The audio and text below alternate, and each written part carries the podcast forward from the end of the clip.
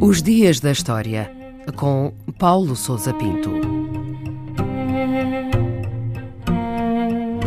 4 de dezembro de 1977, o dia em que foi coroado o imperador Bokassa na República Centro-Africana. Por volta das 10 horas da manhã desse dia, Jean Bedel Bokassa entrou nas instalações transformadas em palácio e deu início à cerimónia da sua coroação como imperador centro-africano.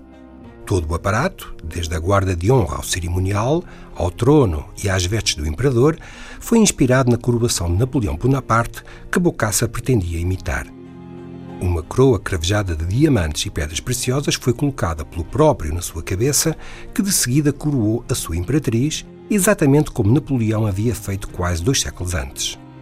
Uma marcha imperial, especialmente composta para a ocasião, comparava Bokassa a Carlos Magno e a César e Bangui, a capital do país, a Atenas, Roma e Bizâncio. Uma audiência de centenas de convidados internacionais acompanhou o evento, que se prolongou durante várias horas.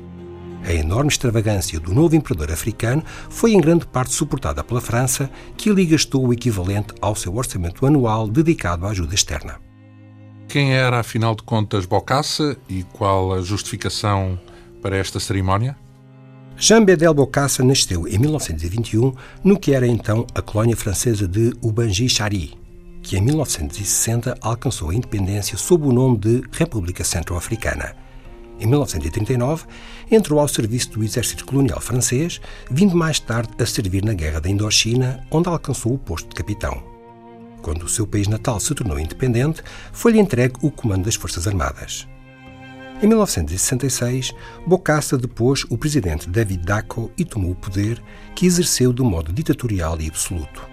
Em 1972, declarou-se presidente vitalício e, quatro anos mais tarde, proclamou-se Imperador Bokassa I, passando o país a designar-se oficialmente por Império Centro-Africano. Bokassa obteve apoio e ajuda financeira e militar da Líbia e da França, a quem cedeu a exploração de boa parte dos recursos minerais do país e cultivou uma amizade pessoal com o presidente Giscard d'Estaing. Os seus gastos extravagantes atingiram o auge com a cerimónia de coroação, que esgotou as finanças do país, já então uma das mais pobres nações africanas. E o que é que se pode dizer do mandato de Bokassa como imperador?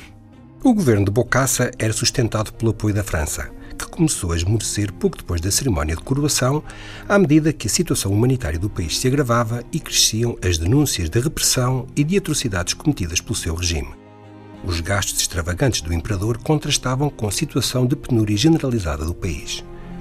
Em abril de 1979, os estudantes de Bangui protestaram contra o decreto governamental que tornava obrigatório a compra de dispendiosos uniformes escolares com o efígie de Bokassa. A repressão foi feroz e causou a morte a cerca de uma centena de crianças, algumas das quais, diz-se, foram espancadas até à morte pelo próprio Bokassa. O escândalo internacional causado por estas atrocidades levou a França a intervir militarmente. Bokassa fugiu, mas mais tarde regressou ao país, onde cumpriu vários anos de prisão, vindo a morrer em 1996. A República Centro-Africana viveu em regime democrático até 2004, quando teve início a primeira de uma sucessão de conflitos e guerras civis que subsistem até à atualidade.